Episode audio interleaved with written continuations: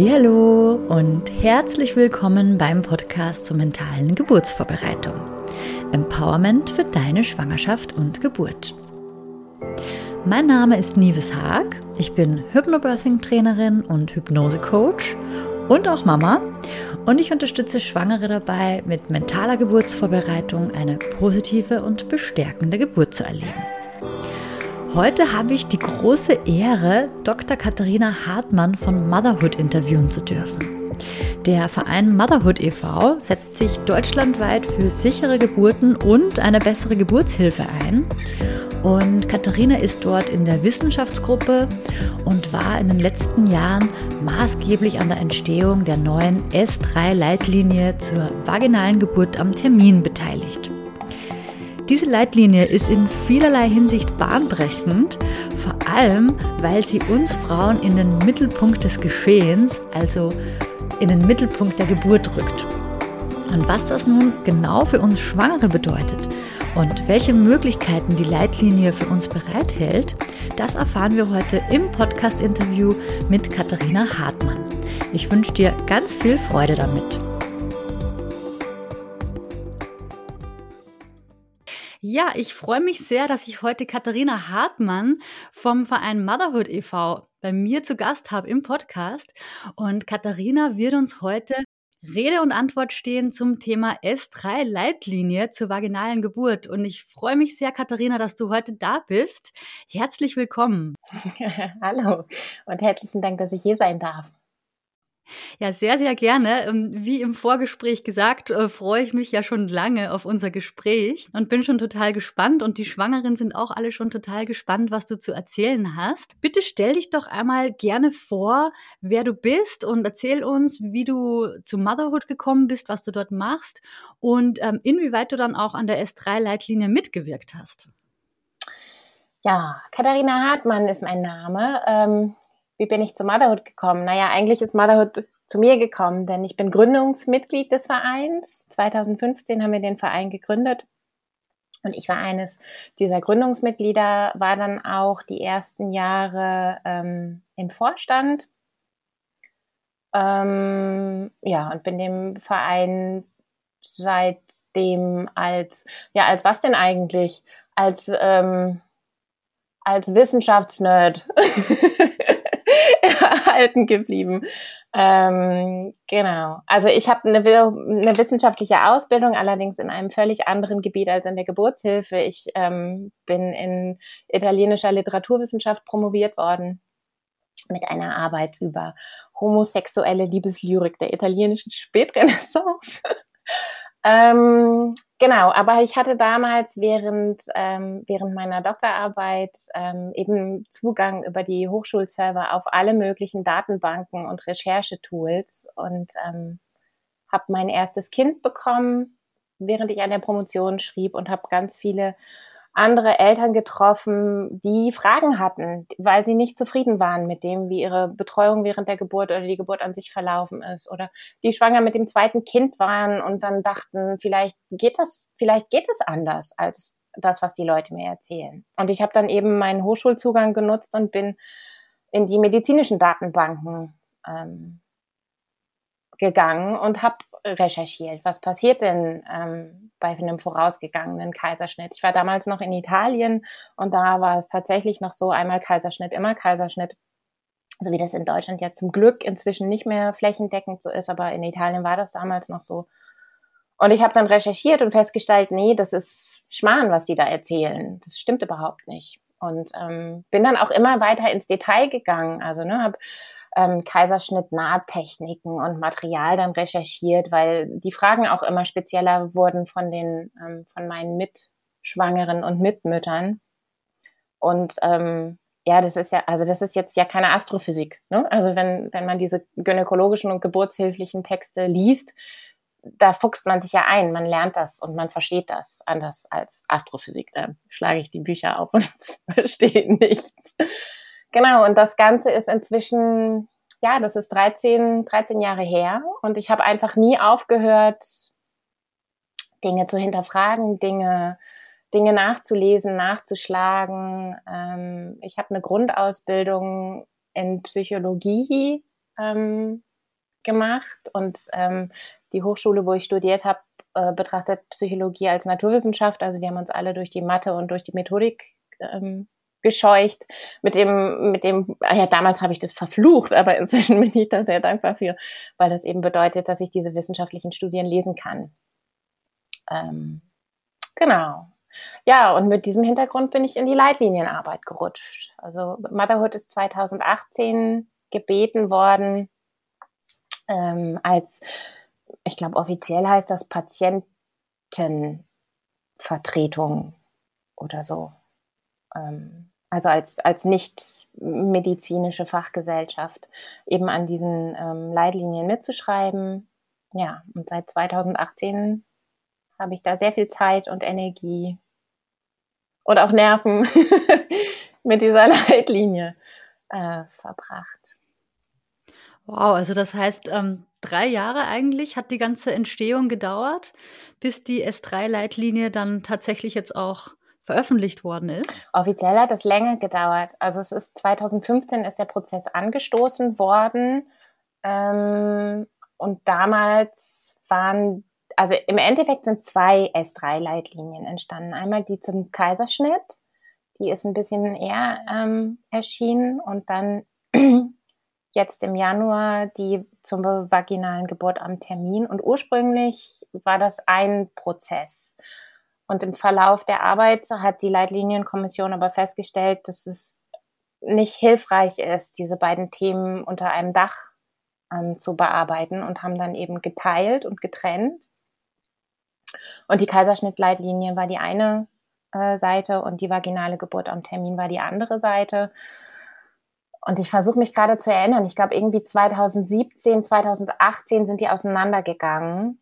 Und dann gab es eben auch zwei Konsensusgruppen und ähm, diese vaginale Geburt am Termin. Klar, da gab es viele, viele Vorarbeiten vorher, aber als eigenständige Leitlinie ist dies, glaube ich, erst seit 2018 bearbeitet worden.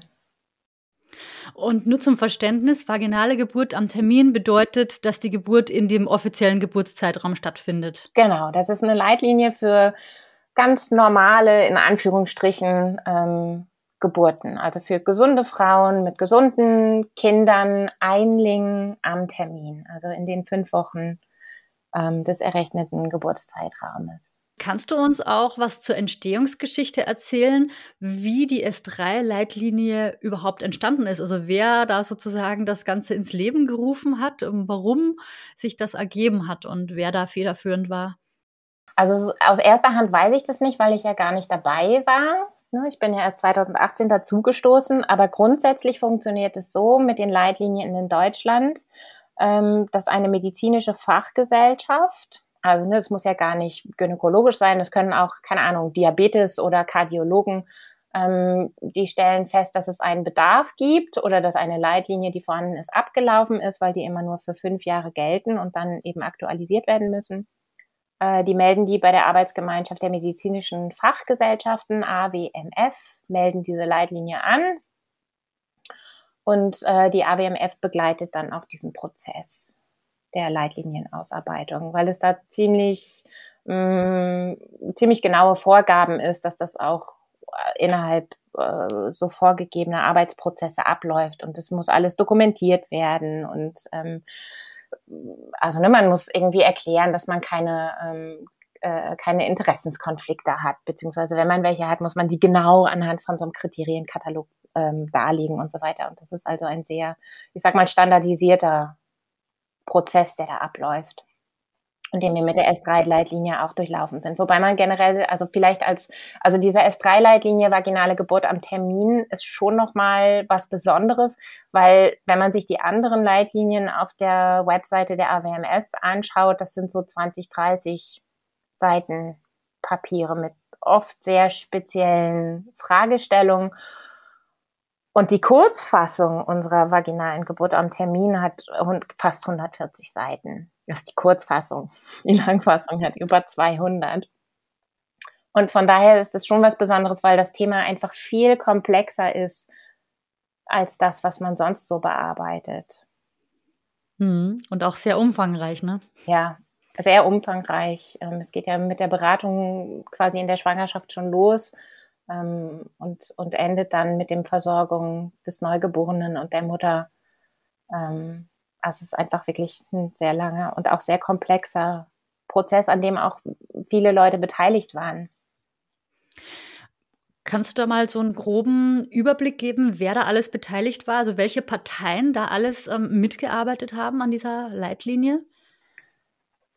Ja, also in Zahlen weiß ich es gar nicht genau. Ähm, es steht vorne in der, in der Leitlinie drin. Ähm, aber grundsätzlich waren das GynäkologInnen, ähm, der Hebammenverband, also die Deutsche Gesellschaft für Gynäkologie und Geburtshilfe und die Deutsche Gesellschaft für Hebammenwissenschaften waren gemeinsam äh, die anmeldenden Fachgesellschaften, die federführenden und haben äh, diese Leitlinie auch koordiniert.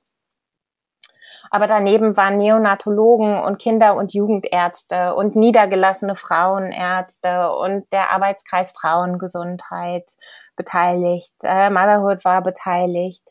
Anästhesisten, Ultraschallspezialisten, Perinatalmediziner und so weiter und so weiter. Also es ist eine sehr lange Liste.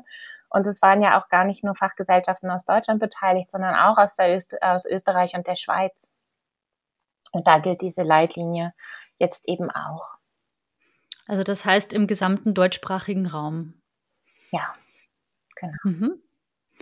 Und was sind so die wichtigsten Neuerungen im Vergleich zu vorher? Kannst du uns da mal so einen groben Überblick geben?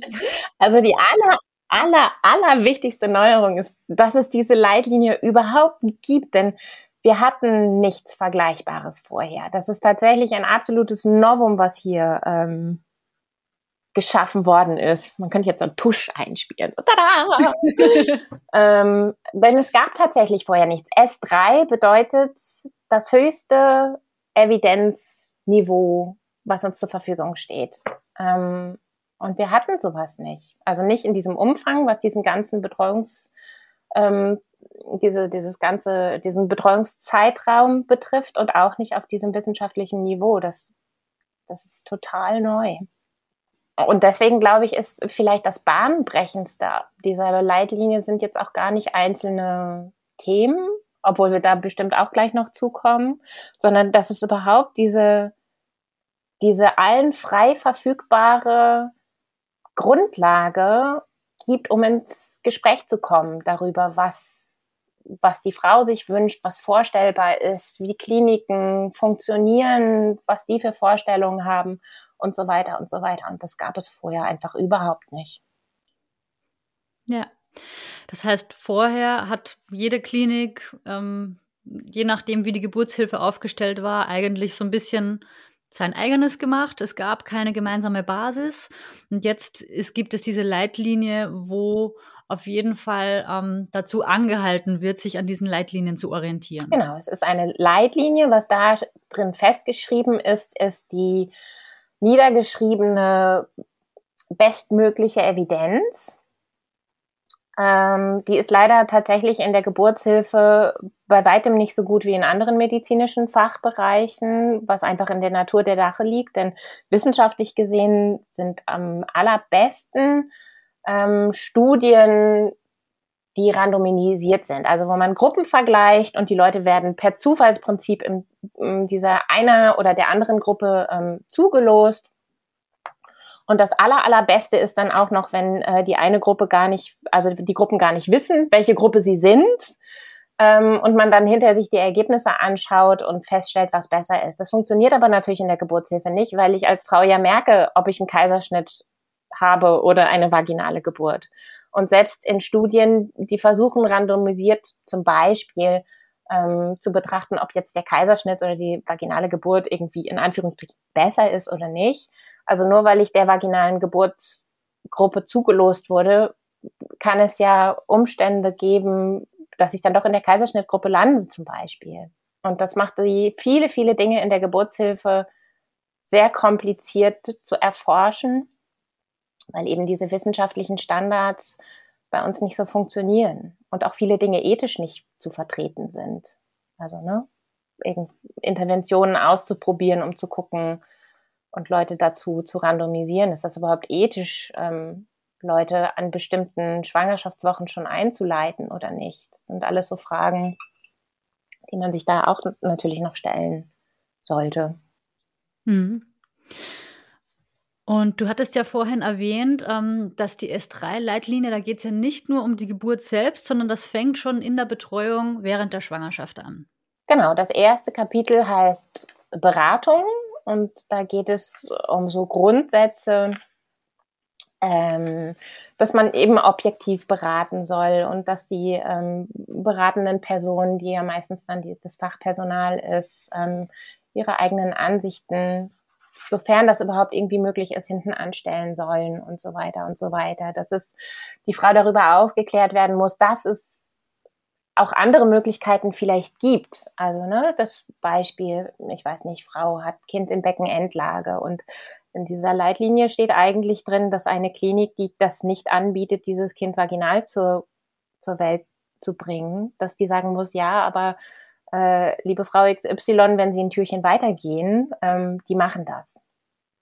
Das steht zum Beispiel in der Leitlinie. Ob das dann in der Praxis tatsächlich so umgesetzt werden wird, ähm, müssen wir noch mal schauen. Aber eigentlich steht das da drin. Mhm. Und wenn wir jetzt zur Geburtshilfe weitergehen, da sind ja auch ganz viele ähm, Dinge drin, wo ich jetzt mal sage, ähm, das haben vielleicht auch viele sich vorher schon gedacht, dass das vielleicht besser wäre oder dass das vielleicht in der Praxis gut funktioniert, aber es ist nicht immer so gelebt worden. Ähm, zum Beispiel ähm, das Dauer-CTG fällt mir da jetzt zum Beispiel ein, ähm, dass man ans Dauer-CTG der, während der Geburt angeschlossen wird.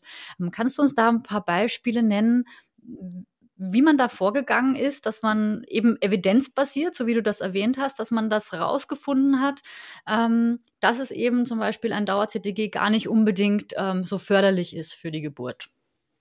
Also die Leitlinie ist ähm, vom Prinzip her eigentlich die Übertragung der britischen NICE Guidelines Intrapartum Care, die gültige.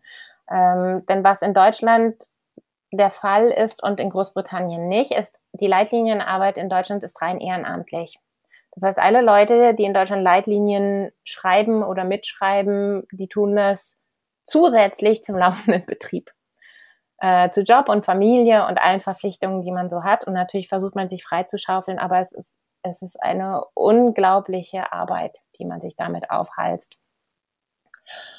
Und deswegen hat man sich zu Beginn ähm, des Leitlinienprozesses überlegt, okay, vielleicht kann man ja sicher die Arbeit ein bisschen erleichtern.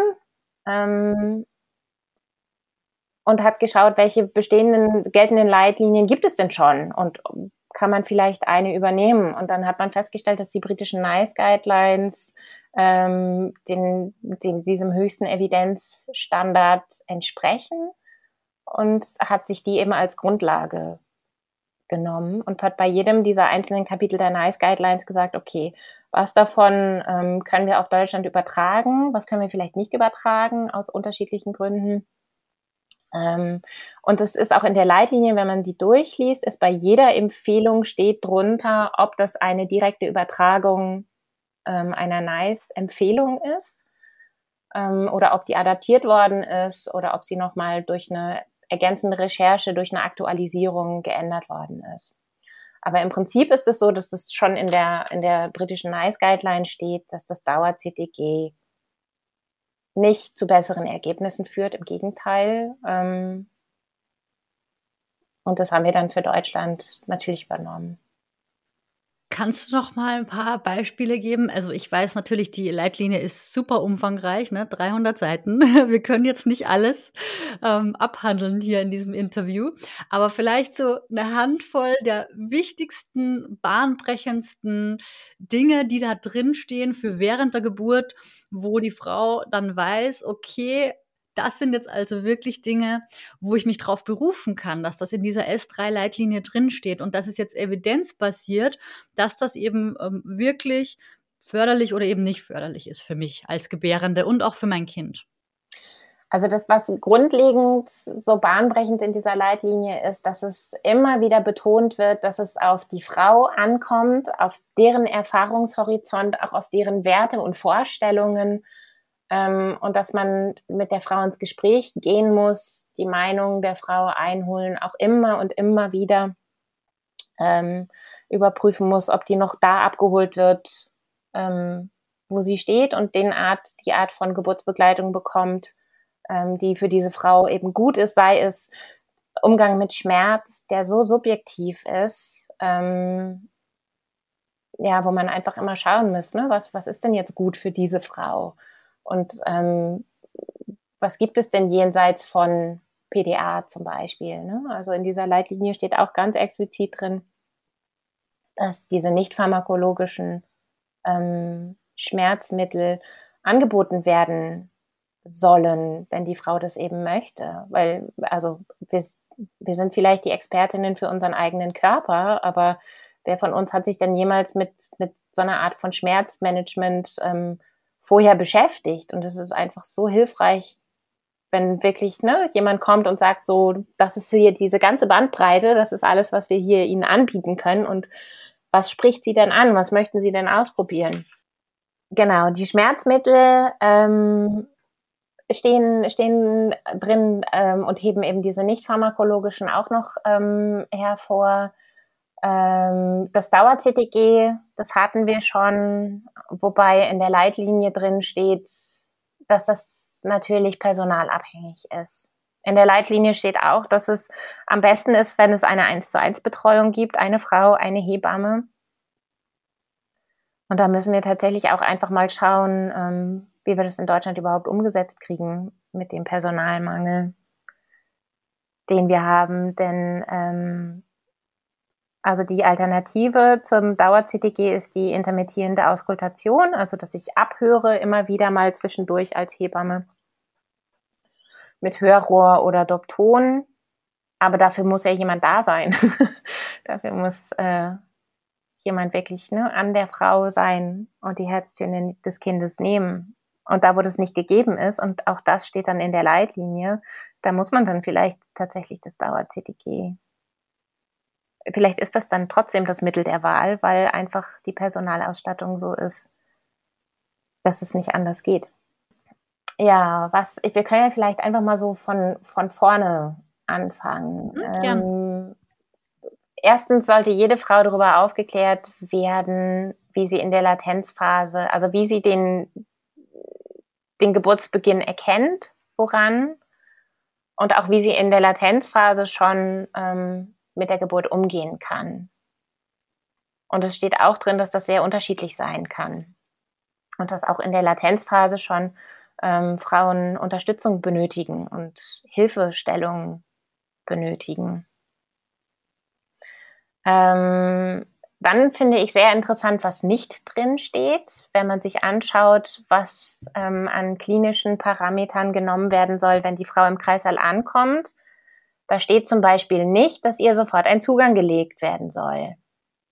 Das taucht in dieser Leitlinie nicht auf, weil das in Großbritannien auch überhaupt nicht üblich ist. Ähm, also ne, man soll irgendwie äh, man soll äh, Blutdruck messen, man soll die Temperatur nehmen der Frau, man soll sie fragen, wie es ihr geht und wie sie mit der mit der Geburt soweit zurechtkommt und so. Aber es steht nicht drin, dass man Zugang legen soll. Manchmal sind die Dinge am interessantesten, die nicht in dieser Leitlinie stehen. Ähm, genau, und eben kein Aufnahme-CTG, wenn die Frau im Kreissaal ankommt. Äh, das ist nicht sinnvoll. Ähm, vaginale Untersuchungen sollen eigentlich nicht routinemäßig und nicht durchgeführt werden, weil ähm, die Zeit abgelaufen ist und wieder zwei Stunden rum sind oder so, sondern eigentlich nur, wenn man eine konkrete Fragestellung hat, für die man diese Untersuchung braucht. Und dann auch immer mit konkreter Aufklärung, also der Frau genau erklären, warum man jetzt diese vaginale Untersuchung durchführen möchte, was man sich davon für Erkenntnisse für den Geburtsfortschritt verspricht ähm, und es ist kein Grund, weil zwei Stunden drum sind und es ist auch kein Grund, weil es einen Personalwechsel gab. Das sind keine Gründe, um eine vaginale Untersuchung durchzuführen. Dann steht explizit drin, dass die Frau ähm, begleitet werden soll, wenn sie das möchte. Und es steht auch drin, dass das gegebenenfalls mehr als eine Person sein kann. Also da steht explizit drin Begleitperson, Schrägstrich, Begleitpersonen.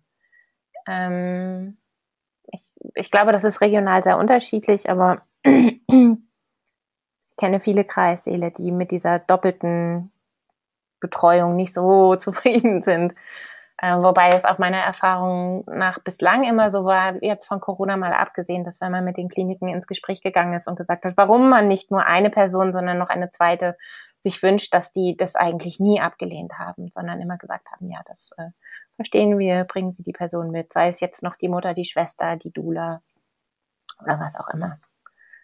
Ähm, genau, Begleitpersonen. Dann Vorgang nach äh, vorzeitigem Blasensprung. Ähm, es steht explizit drin, dass nicht mehr automatisch hingelegt werden soll. Es besteht keine Möglichkeit, im Liegentransport mit RTW äh, in die nächstgelegene Klinik transportiert zu werden. Das ist nicht evidenzbasiert.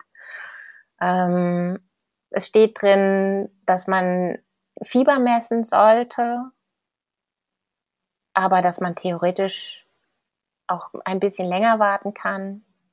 Es steht was zu Antibiotikagabe äh, bei vorzeitigem Blasensprung in der Leitlinie. Und das sind eben auch alles Sachen, dass wenn sie einen betreffen, die man dann vielleicht noch mal schnell nachlesen könnte. Die Leitlinie ist an sich, wie wir schon gesagt haben, mehrere hundert Seiten lang, aber das, was im, also ich glaube, dass es ist ja gar nicht immer alles interessant, sondern es ist, glaube ich, sehr, sehr individuell, ähm, was einen davon betrifft.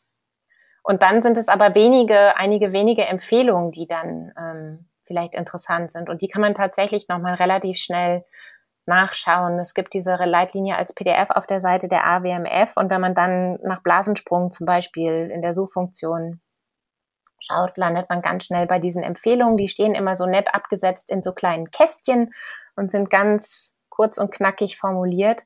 Und ich glaube, dass die als hm, als, als Grundlage des Gesprächs mit den, mit den Fachpersonen eigentlich auch schon ausreichen. Mhm. Ja, super. Da, die verlinke ich dann auch gerne nochmal in den Show Notes, weil man da ja dann auch wirklich direkt suchen kann, ne? Ja. Nach den einzelnen Begriffen, die einen interessieren. Mir sind jetzt, ähm, während du gesprochen hast, noch so ein paar kleine Details eingefallen, die mich noch interessieren würden, was dazu in der Leitlinie steht. Und zwar das Thema Einleitung. Wird darauf eingegangen? Nein, nicht nicht so wirklich. Ähm, es gibt eine eigene Einleitungsleitlinie, die jetzt auch erst, ich, hm, wann ist die erschienen? Letztes Jahr im Herbst, im Winter irgendwann. Das ist keine S3-Leitlinie, sondern eine S2K. Das ist also eine kleine Stufe unter ähm, der S3, unter dem S3-Evidenzniveau. Und da gibt es tatsächlich eine eigene Leitlinie, wo man mal nachschauen kann.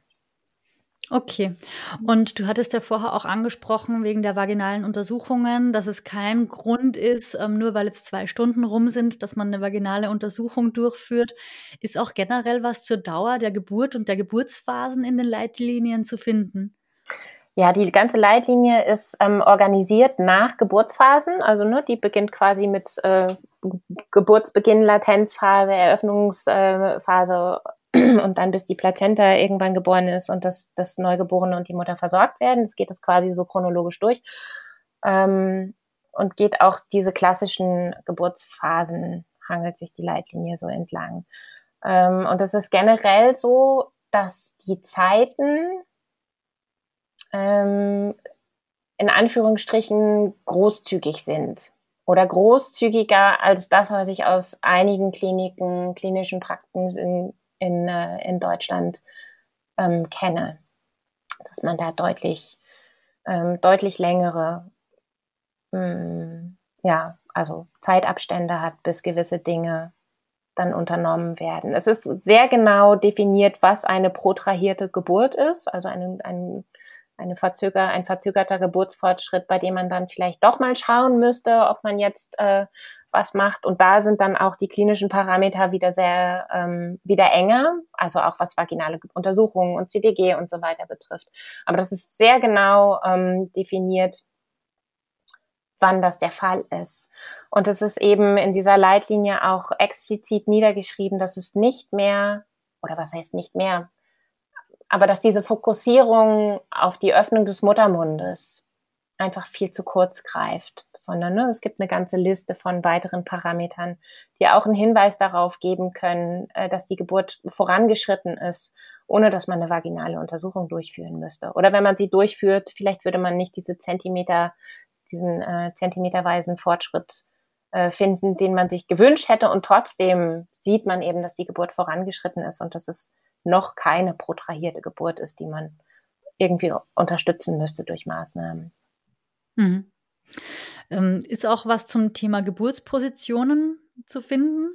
Ja, es steht explizit drin, dass die Gebärende, das ist, ähm, das ist die Empfehlung 8.7 und die Empfehlung lautet, die Gebärende soll dazu angehalten werden, die Rückenlage in der Austrittsphase zu vermeiden. Sie soll motiviert werden, die Position einzunehmen, die sie als angenehm empfindet.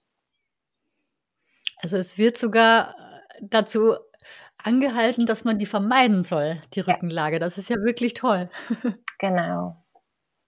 Und du hast jetzt auch gerade noch die Austrittsphase erwähnt. Das ist ja auch neu. Ja, genau. Also das ähm, es, in der Abkürzung heißt es immer noch AP. Das äh, kommt den geburtshelfenden Personen sehr nah, weil sie das immer so abgekürzt haben.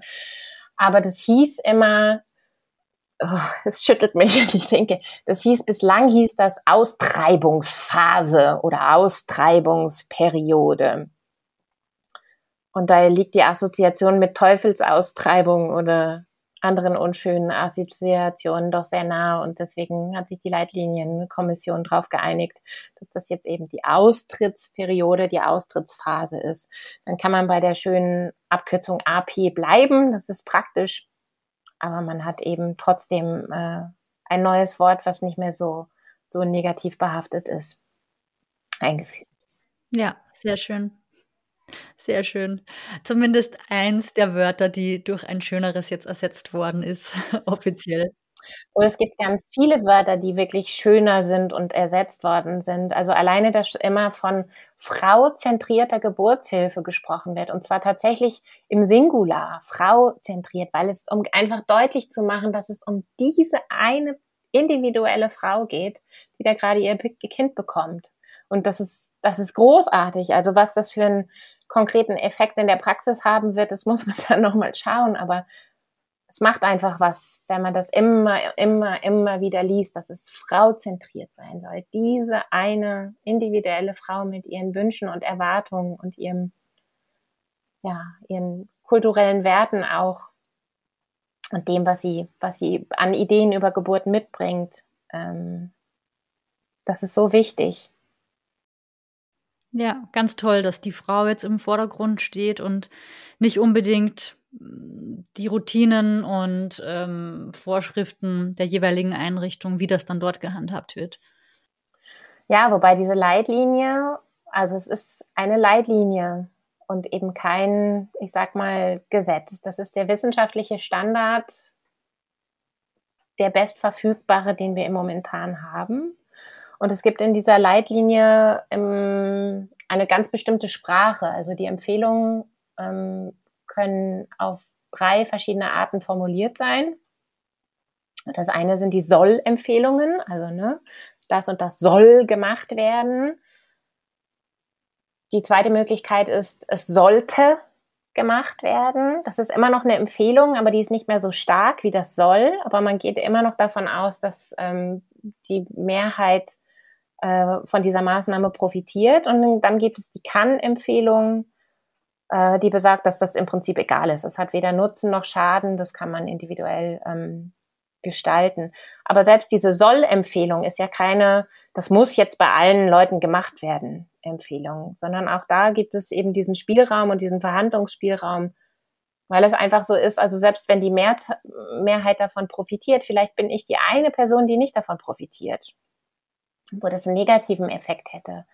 Ähm, und deswegen ja, man muss sich an dieser Leitlinie als als medizinisches geburtshilfliches Fachpersonal messen lassen.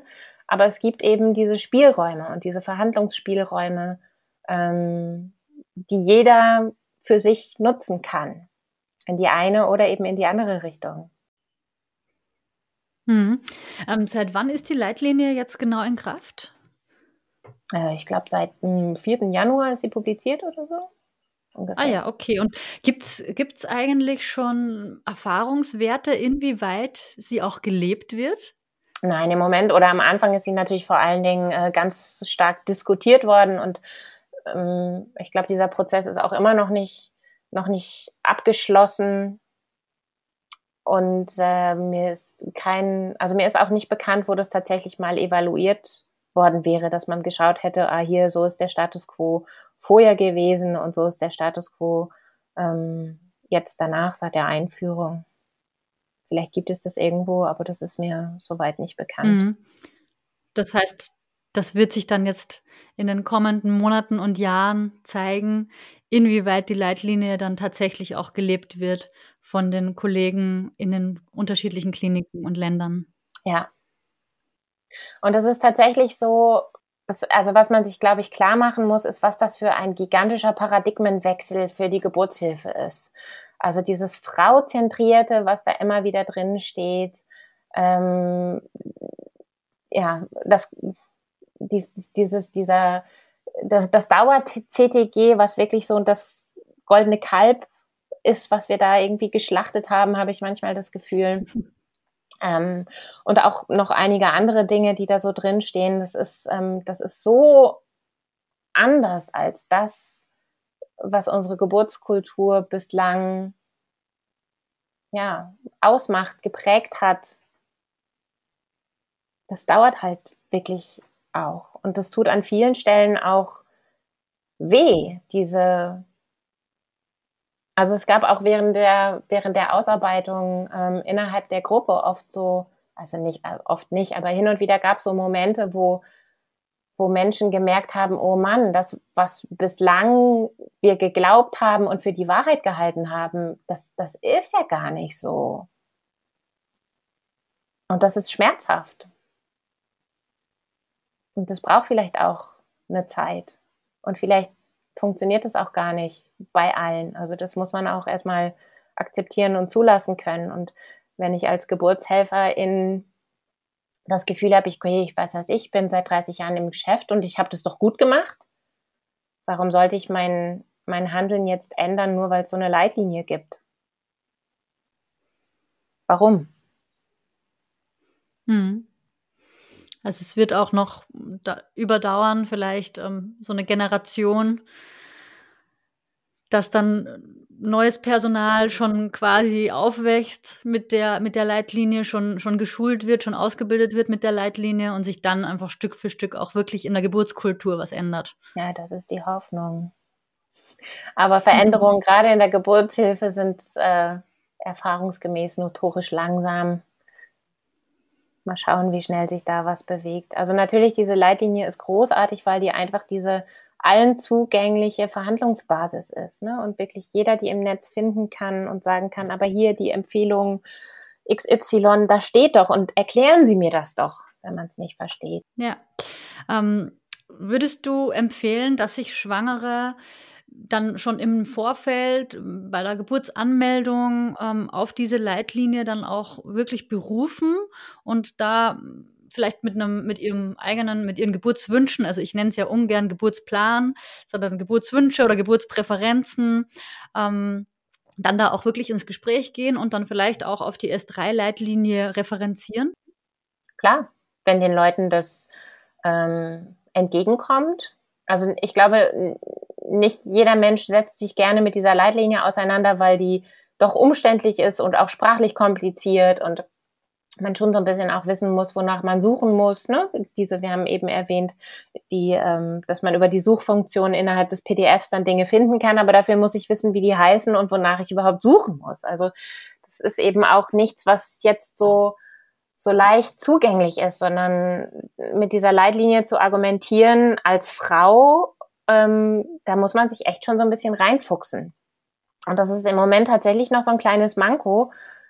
Aber Motherhood arbeitet daran und wir hoffen, dass wir da bald irgendwas ähm, gestrickt bekommen, was einfacher zugänglich ist, ähm, was man schneller gelesen hat, wo man nicht so in diesem Berg von Informationen rumwühlen muss, bis man die eine Information hat, die man jetzt gerade braucht. Aber es ist tatsächlich, äh, es ist nicht so leicht, das auch so zu gestalten, dass die Informationen dann auch leicht gefunden werden können. Hm. Und die Veränderung, die du vorher angesprochen hast, ist ja zum Teil auch ähm, politisch, sage ich jetzt mal, also politische Konsequenzen. Ähm, hast du da die Hoffnung, dass sich auch vielleicht in unserer Politik was ändert? Also wenn ich jetzt äh, denke an die 1 zu 1 Betreuung, die derzeit ja fast unmöglich umzusetzen ist in den Kliniken. Er wird sich politisch was bewegen müssen. Das ist, ob es das tatsächlich tut, das weiß ich nicht, aber dies, also diese Option, die lasse ich in meinem Gehirn einfach gar nicht zu. Weil das geht nicht so, das muss anders werden. Denn viele Dinge lassen sich tatsächlich, ne, diese eins zu eins Betreuung und ähm, dass man nicht das Dauer-TTG hat, sondern ähm, äh, sondern äh, diese intermittierende Autoauskultation durchführen kann, ähm, Unterstützung auch nach der Geburt, ne, diese geschützte erste Stunde der Geburt, wo man sagt, ja, das Wiegen und Messen und auch eventuelle Geburtsverletzung, das hat alles erstmal Zeit. Und das absolut Allerwichtigste ist, dass äh, die Mama und ihr Baby und ne, wer da sonst an Familienmitgliedern noch anwesend sein kann, dass die sich massiv ineinander verlieben und dass da bloß niemand stört. Aber auch dafür brauche ich Leute, die nicht ständig rein und raus fitschen, sondern die die Zeit haben, sich in die Ecke zu verkrümeln und dann ne, in so einer watchful attendance in so einer aufmerksamen, sehr zurückgezogenen Beobachtung die Leute erstmal machen zu lassen, aber eben trotzdem da zu sein für den Fall, dass Hilfe benötigt wird. Aber das ist auch, auch selbst dieses, dieses Nichtstun in der Geburtshilfe, das ist ja das, was so personalintensiv ist. Dass ich mich da in die Ecke verkrümel und schaue, oh, sie brauchen mich gar nicht, juhu. Aber eben da bin, wenn ich doch gebraucht werde. Und das ist ein riesen Paradigmenwechsel. Und dafür brauchen wir massiv mehr Personal. Aber ähm, ja, wie und wo und wann das genau umgesetzt wird, bleibt spannend. Aber es wird kommen. Ich glaube es ganz fest, weil es muss kommen. Ja, und wir haben ja jetzt einen Anfang, der wirklich evidenzbasiert ist und es hat sich ja auch trotzdem schon einiges getan in der Geburtshilfe. Ne? Wenn ich zurückdenke, als ich geboren wurde, da gab es überhaupt noch gar kein Bonding. Also ich lag halt noch in so einem Saal mit mhm. 100 anderen Babys. ja. Genau. Ja, in der Tat. Oder, und auch das Bewusstsein, wie wichtig das Stillen ist und äh, wenn das Stillen nicht klappt, wie wichtig es trotzdem ist, diesen Hautkontakt zu haben und dieses Zeit und Kuscheln. Ja, auf jeden Fall. Es hat sich schon viel getan. Aber es ist auch noch viel Luft nach oben. Ja, Genau. Und da bin ich auch wirklich sehr, sehr froh, dass es so Vereine wie Motherhood gibt, die da einfach ja ehrenamtlich auch daran arbeiten und ähm, politisch tätig sind und da unermüdlich sind, um wirklich was voranzubringen. Also danke auch nochmal an der Stelle an euch alle, dass es euch gibt. Und ich empfehle es auch wirklich schwang jeder Schwangeren, dass ihr den Verein Motherhood unterstützt und auch bei, ihr könnt auch als ähm, Unterstützungsmitglied beitreten oder als Vereinsmitglied. Genau, also ich verlinke euch das in den Show Notes. Liebe Katharina, gibt es noch irgendetwas, was du den Schwangeren noch gerne mitgeben möchtest, was du heute noch nicht gesagt hast? weil wir jetzt über diesen Geburtskulturwandel gesprochen haben. Also diese Leitlinienarbeit war sehr zeitintensiv und oft sehr anstrengend. Ähm, aber was uns, ich glaube auch irgendwie alle Mitglieder dieser Konsensusgruppe da so durchgetragen hat, ist, war dieser, dieser so starke Wille bei allen Beteiligten, dass sich was ändern muss. Und es war auch völlig egal, aus welcher Richtung und von welcher Fachgesellschaft diese Menschen ähm, in diese Konsensusgruppe entsandt worden sind. Das war einfach, das war so stark und auch bei allen inhaltlichen Differenzen, die wir manchmal hatten oder ne, Auslegungs ähm, Diskussionen über die Studienergebnisse. Das war immer so stark zu merken, wir wollen diese Leitlinie und wir wollen diese Veränderungen und wir brauchen das. Und wir wünschen uns, dass diese Geburtskultur in, in Deutschland ähm, diese alten Zöpfe abschneidet und sich für Neues öffnet. Und das fand ich als sehr bereichernd. Persönlich bereichernd, aber auch als sehr hoffnungsstiftend, was die Kultur der, der Geburt in Deutschland und in, ich kenne mich da nicht so aus, aber sicherlich auch in der Schweiz und in Österreich betrifft. Ja, das war, das war sehr eindrucksvoll. Und als Schwangere ist es, glaube ich, tatsächlich leider ein, tja, ist das ein Dilemma? Ich weiß es nicht. Aber auf der einen Seite froher Hoffnung zu sein ähm, und vieles vielleicht auch gar nicht zu wissen, wissen zu wollen, wissen zu müssen. Und auf der anderen Seite aber schon die wirklich Notwendigkeit, Geburt und auch Wochensein, äh, Wochenbett und frühes Elternsein vorzubereiten. Ja. Deswegen ist Aufklärung wichtig und eben auch die objektive Beratung, die du angesprochen hast, ja. schon in der Schwangerschaft. Ja, ähm, dass man da auch genau an den äh, Frauenarzt, Frauenärztin, Hebamme meines Vertrauens, dass ich mich da hinwenden kann und dass ich auch weiß, okay, ich werde jetzt objektiv äh, beraten, so neutral wie möglich, auch wenn vielleicht mein Arzt, meine Ärztin eine Präferenz in eine bestimmte Richtung hat, dass trotzdem ich diejenige bin, die am Ende entscheidet und entscheiden darf. Und ähm, das alleine ne, ist einfach schon ja. so viel wert, wenn man das überhaupt hat. Ja, denn Geburt braucht Vertrauen. Also ohne Vertrauen kann ich mich da dem gar nicht hingeben und mich gar nicht öffnen. Aber das Dilemma ist, dieses Vertrauen muss auch verdient sein. und ähm, da habe ich so leider manchmal meine Zweifel. Trotzdem ist es so, dass, also ich glaube, dass nichts die persönliche und individuelle Beratung ersetzen kann. Also ne, die Leitlinie kann Ideen geben, äh, Podcasts, Bücher, das kann alles Ideen geben, aber eigentlich man braucht so unbedingt Menschen, die informiert sind und die einen wirklich objektiv ähm, beraten, einem Türchen öffnen und sagen, schau dies mal an, schau das mal an, was davon ist das Richtige oder könnte das Richtige für dich sein. Denn es gibt keine Geburt von der Stange, passt eigentlich nie. Ja, das stimmt. Ein schönes Schlusswort, liebe Katharina. ich danke dir von Herzen, dass du dir die Zeit genommen hast und Sehr heute gerne. meinen Podcast Interviewgast, Gästin warst und dass du uns die vielen Fragen beantwortet hast und so ein bisschen Licht ins Dunkel gebracht hast ähm, in die genau in diese umfangreiche Leitlinie. Ich werde eben auf jeden Fall noch mal den Link in den Show Notes reinpacken, damit Frauen sich da auch mal so ein bisschen selber durchsuchen können und ich freue mich natürlich, wenn Motherhood da vielleicht auch mal in der Zukunft eine etwas einfache, einfachere Übersetzung Ja, anbietet. wir arbeiten daran, aber es ist tatsächlich eine Hausnummer. Es ist wirklich nicht so einfach. Ja, das kann ich mir vorstellen. Liebe Katharina, vielen Dank, dass du da warst. Sehr gerne. Heute hat uns Katharina Hartmann viele spannende Einblicke zur Entstehung der S3-Leitlinie zur vaginalen Geburt am Termin gegeben. Wir haben erfahren, was es bedeutet, eine solche Leitlinie in der Geburtshilfe umzusetzen. Und wir haben auch einen Überblick darüber bekommen, was die Leitlinie an bahnbrechenden Änderungen für uns Familien bereithält. Außerdem wissen wir jetzt, dass die Leitlinie sowohl evidenzbasiert als auch frauzentriert ist. Ich hoffe, du freust dich genauso wie ich über diesen Paradigmenwechsel in der Geburtshilfe. Wenn dir dieser Podcast gefällt, dann freue ich mich, wenn du mir eine Bewertung auf Apple Podcasts bzw. iTunes schreibst, damit sich auch andere Frauen ein Bild davon machen können, was sie hier genau erwartet danke dir von Herzen für deine Unterstützung. Ich freue mich drauf, wenn du nächste Woche wieder mit dabei bist. Also bis dahin, alles Liebe und Tschüss, deine Nieves von Mama by Nature.